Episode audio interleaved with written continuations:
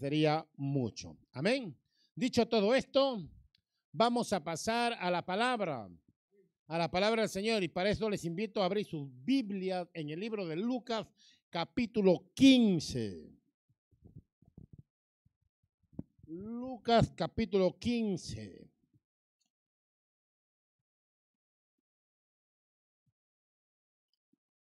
Alabado sea el nombre del Señor. Hoy lo vamos, vamos a leer desde el versículo 25 al 32, ya que en el primer culto hemos tomado el versículo 1 al versículo 24.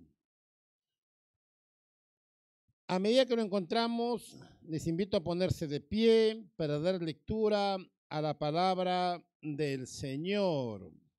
Lucas capítulo 15, versículo 25 al versículo 32. Y lo vamos a leer en el nombre del Padre, en el nombre del Hijo y en el nombre del Espíritu Santo. Y su hijo mayor estaba en el campo, y cuando vino y llegó cerca de la casa, oyó la música y las danzas. Y llamando a uno de los criados le preguntó qué era aquello. Él le dijo, tu hermano ha venido y tu padre ha hecho matar el becerro gordo para por haberle recibido bueno y sano. Entonces se enojó y no quería entrar. Salió por tanto su padre y lo rogaba que entrase. Mas él respondiendo dijo al padre, he aquí, tantos años te sirvo no habiéndote desobedecido jamás y nunca me has dado ni un cabrito para gozarme con mis amigos. Pero cuando vino este tu hijo que ha consumido tus bienes con rameras, has hecho matar para él el becerro, el becerro gordo. Él entonces le dijo, hijo, tú siempre estás conmigo y todas mis cosas son tuyas mas era necesario hacer fiesta y regocijarnos porque este tu hermano era muerto y ha revivido, se había perdido y es hallado.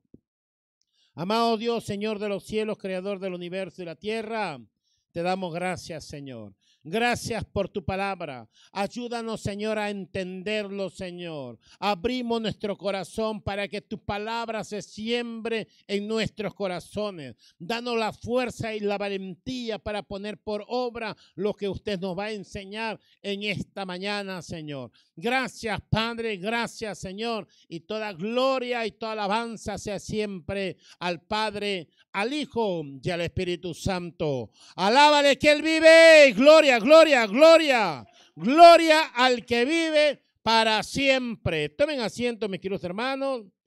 El tema de hoy lleva como título Entendiendo la felicidad. Entendiendo la felicidad. Es necesario entender lo que verdaderamente es felicidad si queremos ser felices. Felices podemos ser aún en medio de muchos problemas, circunstancias, adversidades que se puedan levantar en la vida, no porque yo lo digo, sino porque Dios lo dice. Amén.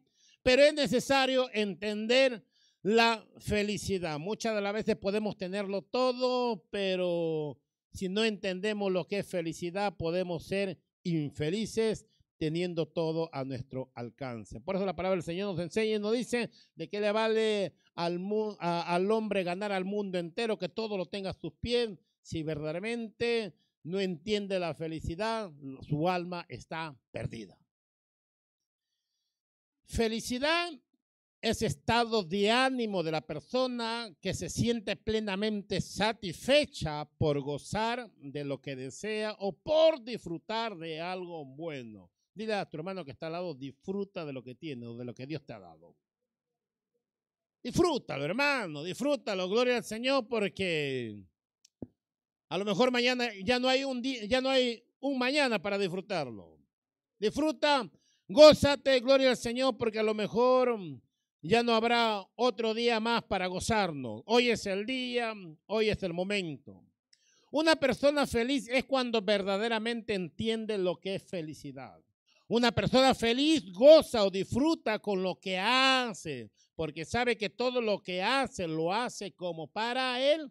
Señor, disfruta, disfruta de lo que hace. Y además, pues, póngase que no está eh, en sí un trabajo, es agotador, no es, no es algo que, que me satisface, eh, humanamente no lo es, me agota, me cansa, pero si yo le doy lugar a, la, a, a, aquello que yo estoy sintiendo, lo que voy a hacer me voy a amargar. ¿Entiendes? Entonces, tengo que disfrutar de lo que estoy, de lo que estoy haciendo. Ahí estoy sudando con la escoba, pero estoy, dale que te pego, gloria al Señor, estoy sudando, eh, fregando el suelo, pero ahí estoy, dale que te pego, feliz. Porque verdaderamente, gloria al Señor, tengo que disfrutar de lo que yo estoy haciendo, porque de lo contrario, me voy a amargar. Amén. Gloria al Señor.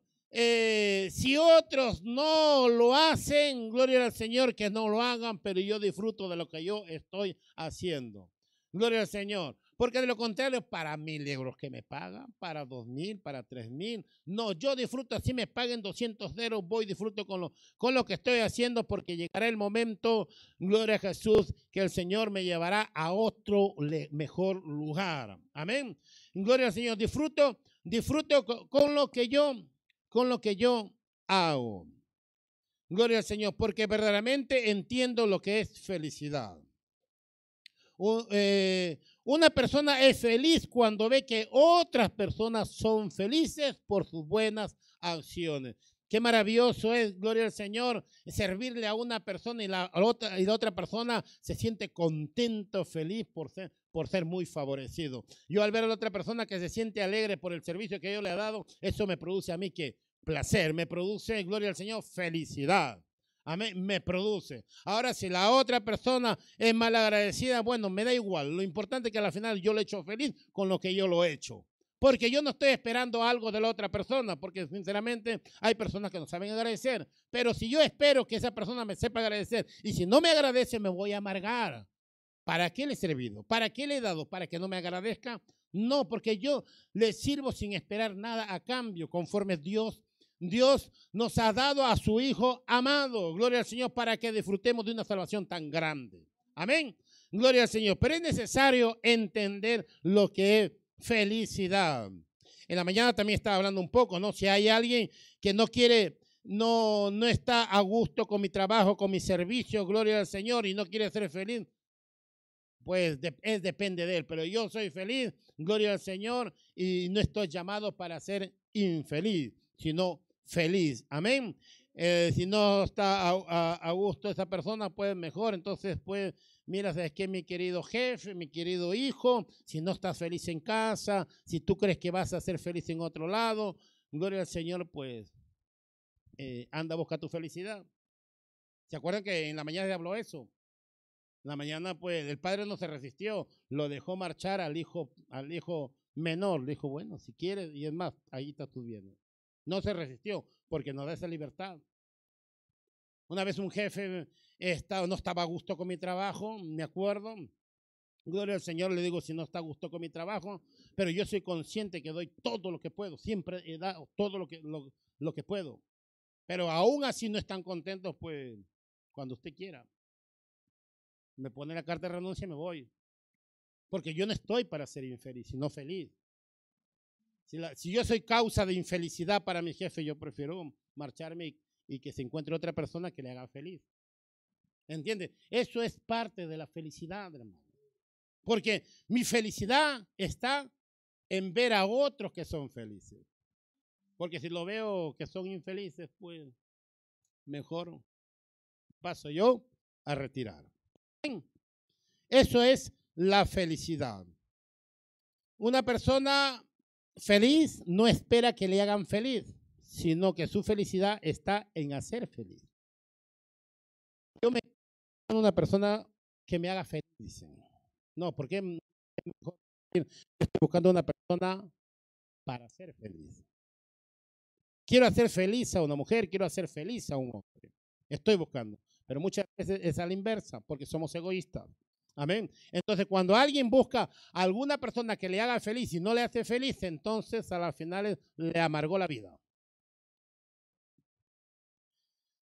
Hoy vamos a hablar del hijo mayor, de la parábola del hijo pródigo. En el primer culto estábamos hablando del hijo menor, que fue en busca de la felicidad. Dijo, papá, aquí me das todo, tengo todo, pero quiero más. ¿Pero qué más? Quiere satisfacer los deseos de su casa.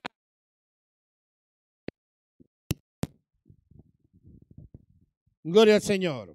Y se fue el hijo menor en busca de la felicidad. ¿Y qué encontró? Infelicidad. Tuvo que volver al padre para que recién se dé cuenta que la felicidad estaba en sus narices y no se había dado cuenta. Gloria al Señor. Y encontró la verdadera felicidad en el, en el sitio donde él lo había dejado. Alabado sea el nombre del Señor. Eh, este, este hijo no a, pesar que tenía la, lo tenía la felicidad al frente de él, no lo llegó a entender. Y como no lo entendió, no supo disfrutar de la vida, no supo disfrutar de lo que tenía. Así hay muchos en la iglesia universal, estoy hablando en toda la iglesia. Están sirviendo al Padre, pero no son felices con el trabajo que Dios le ha dado porque no entienden lo que es la felicidad, que es el de trabajar para que otros sean felices o beneficiados por mi trabajo, ahí está mi felicidad. Imagínate que estoy trabajando, trabajo, pero yo trabajo, gloria al Señor, para que todos ustedes sean felices. Si yo hago eso y pienso eso que yo trabajo para que todos ustedes me hagan felices, entonces voy a ser la persona más amargada. Porque no me van a, no me van a hacer felices ustedes. Entonces, mi objetivo es que ver a ustedes felices. No es el objetivo de nosotros como padres ver que nuestros hijos sean felices. Aunque nosotros no, no tengamos para comer, pero contar que a nuestros hijos no les falte nada, somos las personas más felices, ¿cierto o no? Entonces, eso es hacer feliz a la otra persona. Ahí está nuestra felicidad. Saber ¿Qué aprendemos de esta parábola? Eh, Lucas capítulo 15, versículo 25. Ahora vamos a hacer la historia. El hijo menor se fue, le resumo un poco. El hijo menor se fue, no quiso, no quiso, no quiso entender que, que la felicidad estaba, estaba ahí. Se fue en busca de una felicidad falsa, porque eso es lo que el mundo ofrece. El mundo ofrece, gloria al Señor, solamente una paz, una paz temporal, pero más Cristo ofrece una paz eterna y duradera. Amén. Entonces este muchacho se fue a disfrutar la vida, dijo aquí lo, aquí disfruto, ahí lo he tenido todo, pero aquí tengo más. Pero qué más? Eran cosas para disfrutar de su carne. Y a la ¿Y qué es lo que encontró? Infelicidad, que ni aún los cerdos le, le, querían invitar a las algarrobas. Entonces él volvió en sí, se acordó de la bondad, del amor, de la compasión y de la misericordia de Dios, del, del Padre. Y dijo, mejor yo he estado allá que aquí. Volveré, aunque, aunque no me reciba ya mi Padre como, como un hijo suyo, no importa como jornalero, porque aún su jornalero disfruta más de lo que yo estoy disfrutando aquí. Volveré. Y vuelve y, lo que le sorprende es que el padre corre a abrazarlo. Lo abraza. Padre, pecado contra el cielo, contra todo, contra ti, no soy Dios. Le puse un anillo. Vamos a hacer fiesta porque mi hijo que estaba muerto hoy vive. Vemos la misericordia de Dios. Vemos la gracia de Dios.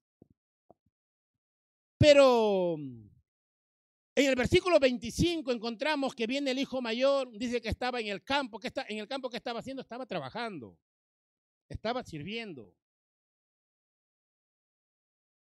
Estaba trabajando para el, para el padre.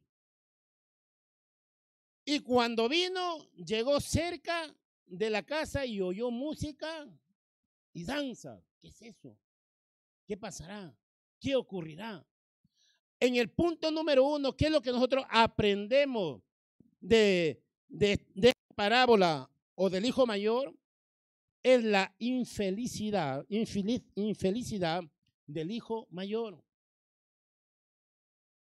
Ahí vemos que él, a pesar que trabajaba para el padre, servía al padre, tenía todo del padre, gozaba de todas las cosas que tenía el padre, pero era infeliz. Lo tenía todo, pero no podía ser feliz. Vino del campo, trabajaba, oyó la música y las danzas. El versículo 26. Y llamando a uno de los criados, le preguntó qué es lo que está pasando, qué era aquello, por qué tanta bulla, tanta música, tanta alegría, tanta felicidad, qué es lo que está pasando aquí. Amargado del hombre. Uno viene trabajando, sacándose la mugre, reventándose, y aquí, aquí, haciendo fiesta. espero que sea un buen motivo, una buena razón para que estén haciendo fiesta. A lo mejor es el cumpleaños del padre y no me he enterado. El versículo 27, vamos a ver. Y él le dijo, sorpresa, tu hermano ha venido. Oh, de lo que ya estaba más amargado, porque han visto personas amargadas. Imagínate, ya Billy le salía el hombre. Cambió su cara, más de lo que ya estaba. Y él le dijo, tu hermano ha venido y tu padre ha hecho matar el becerro gordo por haberle recibido bueno y sano. Porque no entendía lo que verdaderamente era felicidad. A pesar que lo tenía todo. Hay muchas personas que lo pueden tener todo, que pueden tener el mundo a sus pies, pero no son felices. Y aún se sorprenden cuando venga un jornalero, cuando venga un empleado, cuando venga un obrero que tiene a Cristo, que gana unos mil euros y está súper contento y feliz. No entiendo cómo este hombre puede estar feliz ganando mil euros. Yo, yo ya hace rato me hubiera suicidado. Yo siendo el dueño no soy tan feliz como este muchacho. La diferencia es que el que nos hace feliz es Dios. Teniéndole a Dios lo tenemos todo. La mañana estaba cantando, solo Dios nos hace feliz. Solo Dios hace al hombre feliz. Solo Dios hace al hombre feliz. La vida está dada. Todo se acaba. ¿Qué más? Solo Dios hace al hombre feliz. Todo se acaba, hermano. Todo se termina. La felicidad solo lo encontramos en Dios, pero tenemos que entenderlo. ¿Vale?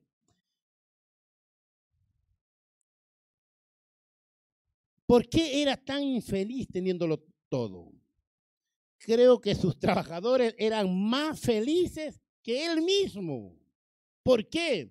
Porque la felicidad, déjame decirte, está en hacer feliz al otro por tu buen trabajo o buenas acciones que disfrutes o goces de lo que haces y de lo que tienes. Eclesiastés capítulo 3, versículo 10 al 13.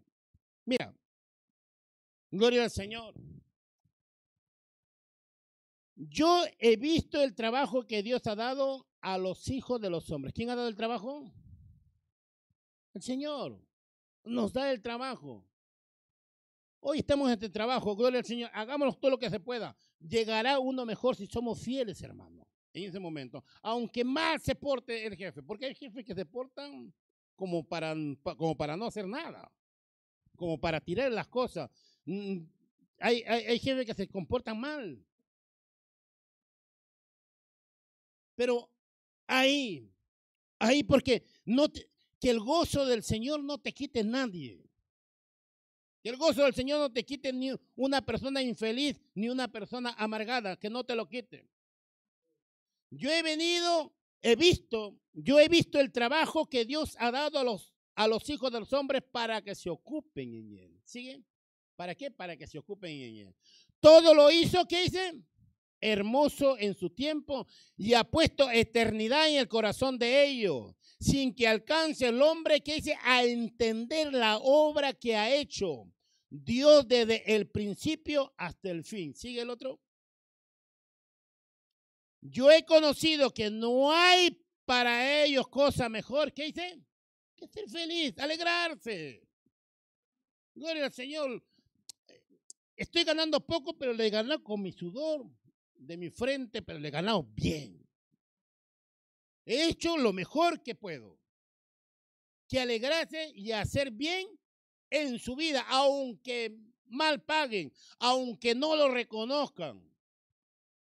Para que cuando yo me vaya de un lugar y venga la otra persona que supuestamente lo va a hacer mejor, me recuerde lo que me he perdido.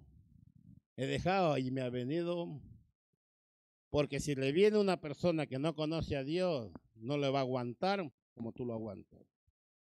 Y tú lo aguantas es por qué? Porque verdaderamente Dios está en ti. Porque hay felicidad en ti. Hay paz en ti. Hay gozo en ti. Yo he conocido que no hay para ellos cosa mejor que alegrarse y hacer bien en su vida. El versículo 13. Mira, y también que es don de Dios, es un regalo de Dios, que todo hombre, ¿qué dice? Coma y goce el bien de toda su labor. Gloria al Señor, goce de toda su labor. En lugar de estar eh, quejándose, gozo de toda, de todo mi labor. En lo poco fuiste fiel, en lo mucho yo te pondré. En lo poco que yo te di, y a pesar que poco te he dado, aprendiste a ser feliz, te llevo a lo mucho.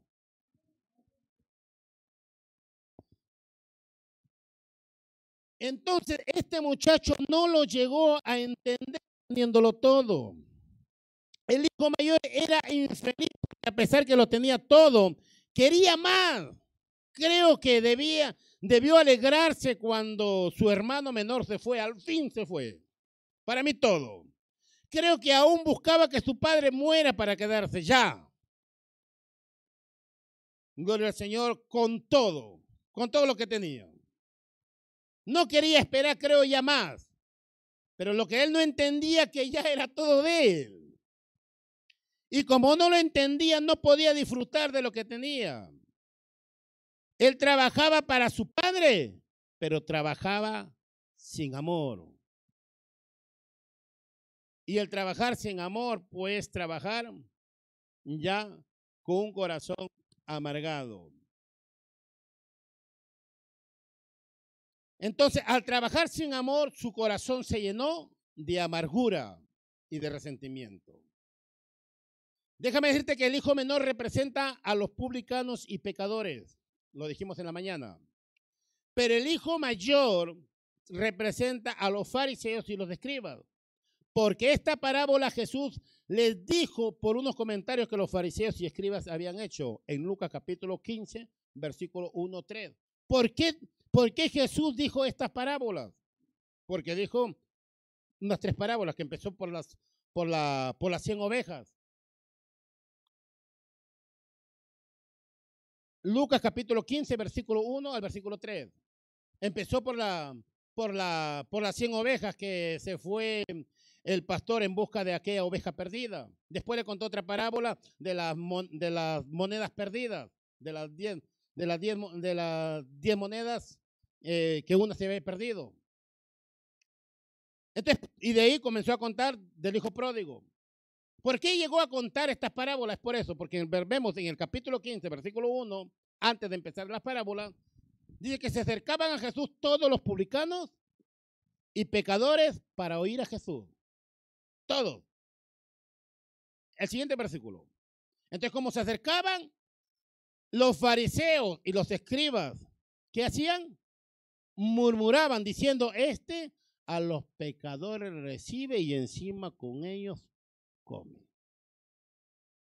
Debería comer conmigo, que yo soy santo, justo, puro. No con este, este adúltero, borracho, ladrón, publicano, chorizo. Representa al hijo menor.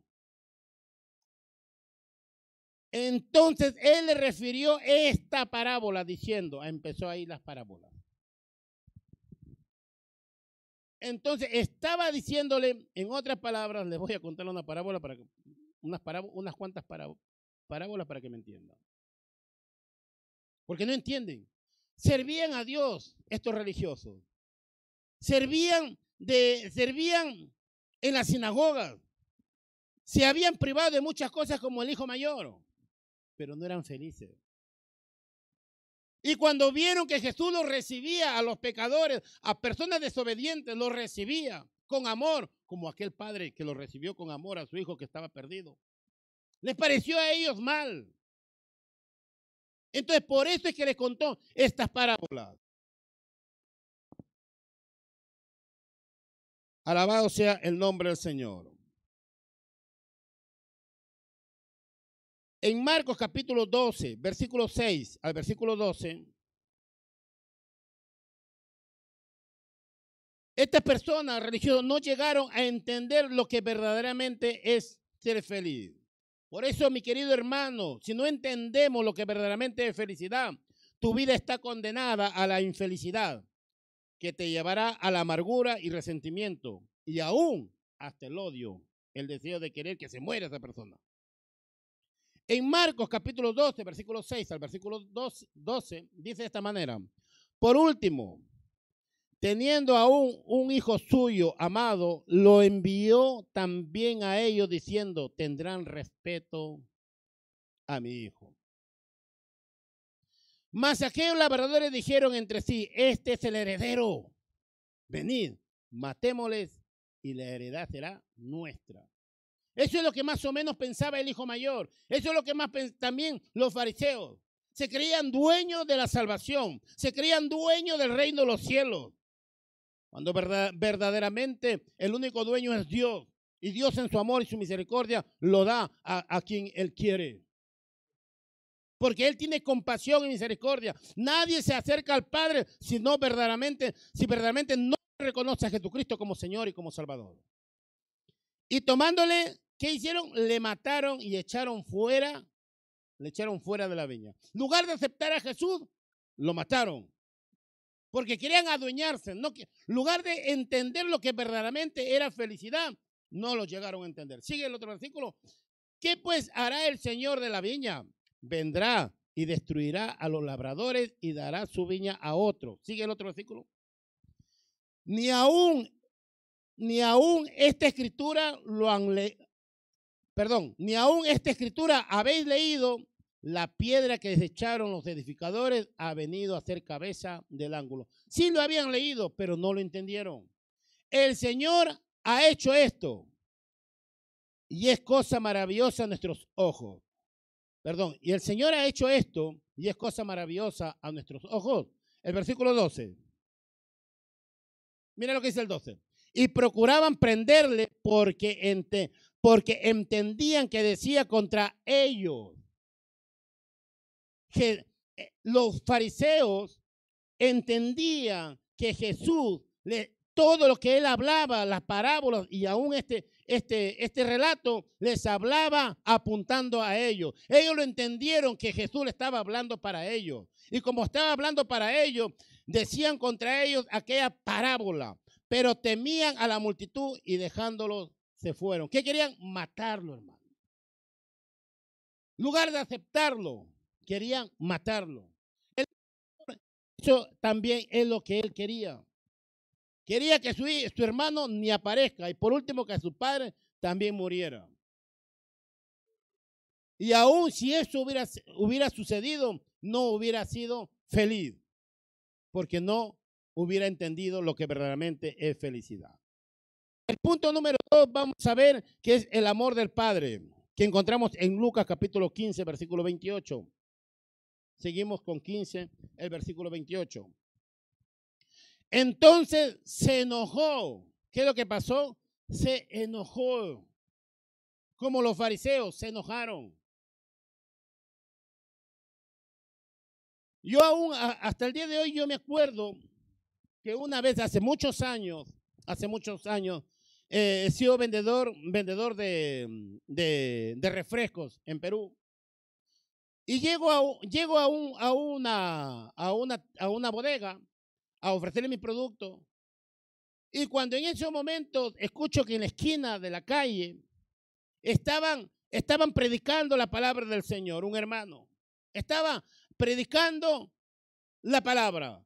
¿Y sabes qué me dijo el cliente? El cliente todo enojado me dice, mira, dice que ahora ya ha cambiado, que ahora ya es transformado, que ahora después de haber sido un ladrón, un choro, por allá y por aquí. Lugar de alegrarse que hay una vida que ha cambiado, estaba amargado el hombre. Me acuerdo que le dije, ese es mi hermano, porque también yo es lo que yo creo. Por eso, mi querido hermano, no llegan a entender cuando nuestras vidas empiezan a cambiar y llegamos a, a encontrar la verdadera felicidad. Sigue con el 28. No me lo quites.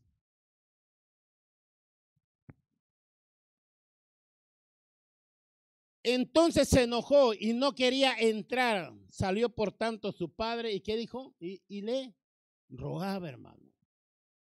Le rogaba para que entrase. Entra, hijo. Él como padre podría haberlo ordenado. ¿O no? Podría, entra. Se fue y le rogó. Yo creo que hacerlo entender. ¿No entiendes que a las finales soy feliz cuando veo a tu hermano que está haciendo, que está eh, viéndole la cara feliz? ¿No podrías tú compartir mi felicidad? Pero ¿cómo va a compartir alguien tu felicidad cuando a las finales tiene el corazón amargado, roto? Se enojó, no quería entrar, pero el padre le rogaba. Aquí yo veo el punto número dos, el amor del padre. El padre rogando que entrare, haciéndole entender que la que lo que verdaderamente es ser feliz. Si él hubiera entendido lo que es felicidad, hubiera entrado a ver feliz a su padre y a su hermano. Hubiera sido parte de esa felicidad, pero sin embargo no lo entendió y se quedó fuera. Prefieren quedarse fuera antes de entrar a disfrutar y ser felices. Así nuestro Padre que está en los cielos sigue rogando al mundo entero que vengan a Él. Hasta el día de hoy sigue rogando que vengan a Él. Por muchos medios, ya sea por todas las redes sociales, estar, sigue rogando que vengan a Él, porque solamente Él puede hacer feliz al hombre. En 2 Corintios 5:20.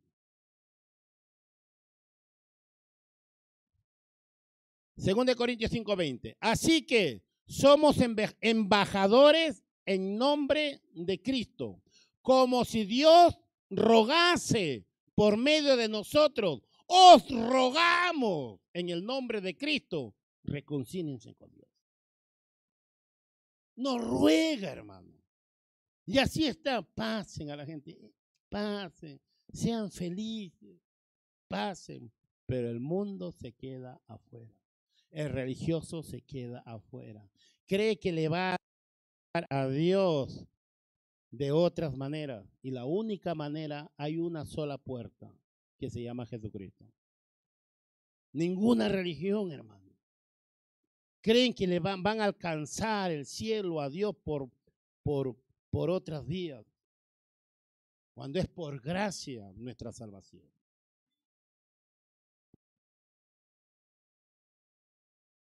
Rogando y espero que muchos de, aquí, mis amigos y hermanos que me están escuchando, si se han apartado del Señor, que vuelvan al Señor, que los brazos del Señor siempre está abierto.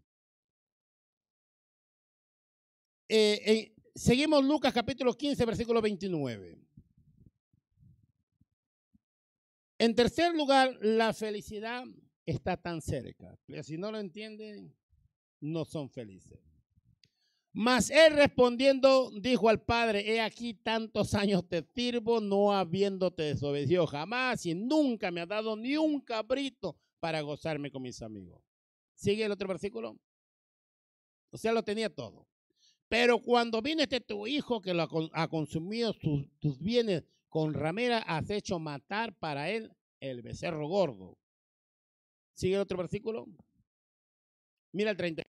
Y entonces le dijo, hijo, tú siempre estás conmigo y todas mis cosas son tuyas. Si no las querido disfrutar, pues no hay problema. Todos son tuyos. Todo. ¿Qué más quieres?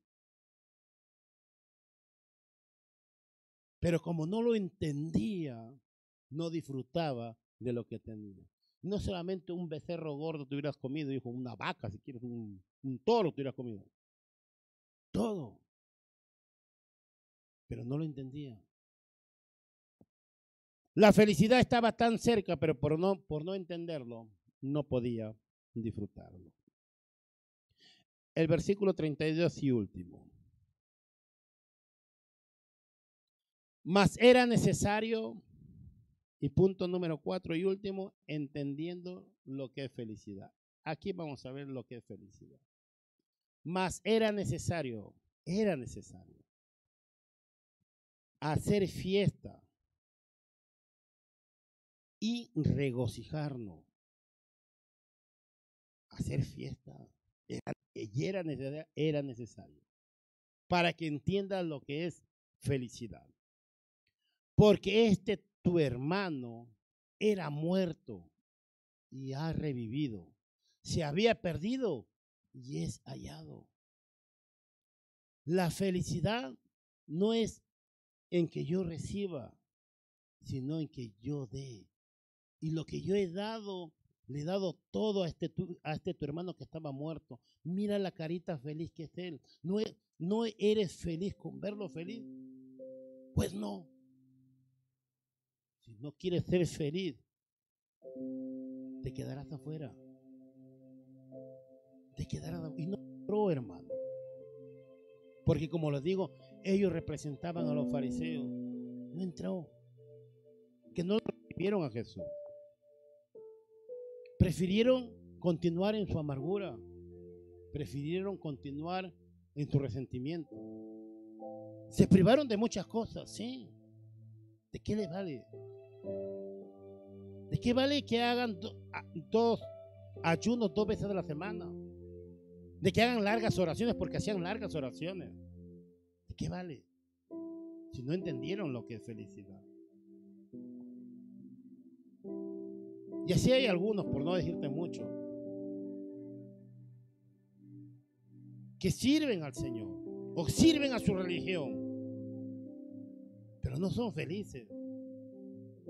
¿Pero por qué? Vemos mucha amargura. Seguro que muchos de ustedes ven los comentarios a veces que pasan. Vemos la amargura de la gente. No son felices. Porque llegamos quizás a comportarnos como este hijo mayor. Llegamos a tener tanta cólera cuando vemos la felicidad de otro. Porque no entendemos lo que es felicidad. Porque yo puedo ser feliz con lo poco que Dios me está dando hoy.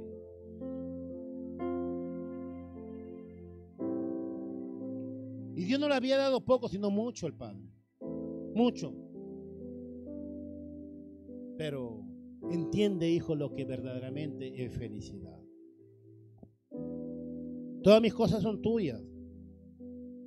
O sea, todo estaba delante de él para disfrutarlo y ser feliz, pero no lo alcanzó. Porque su corazón estaba amargado, estaba resentido, no, no le dejaba ver y poder alcanzar la felicidad. Con este versículo termino y les invito a ponerse de pie. Romanos capítulo 12, versículo 15.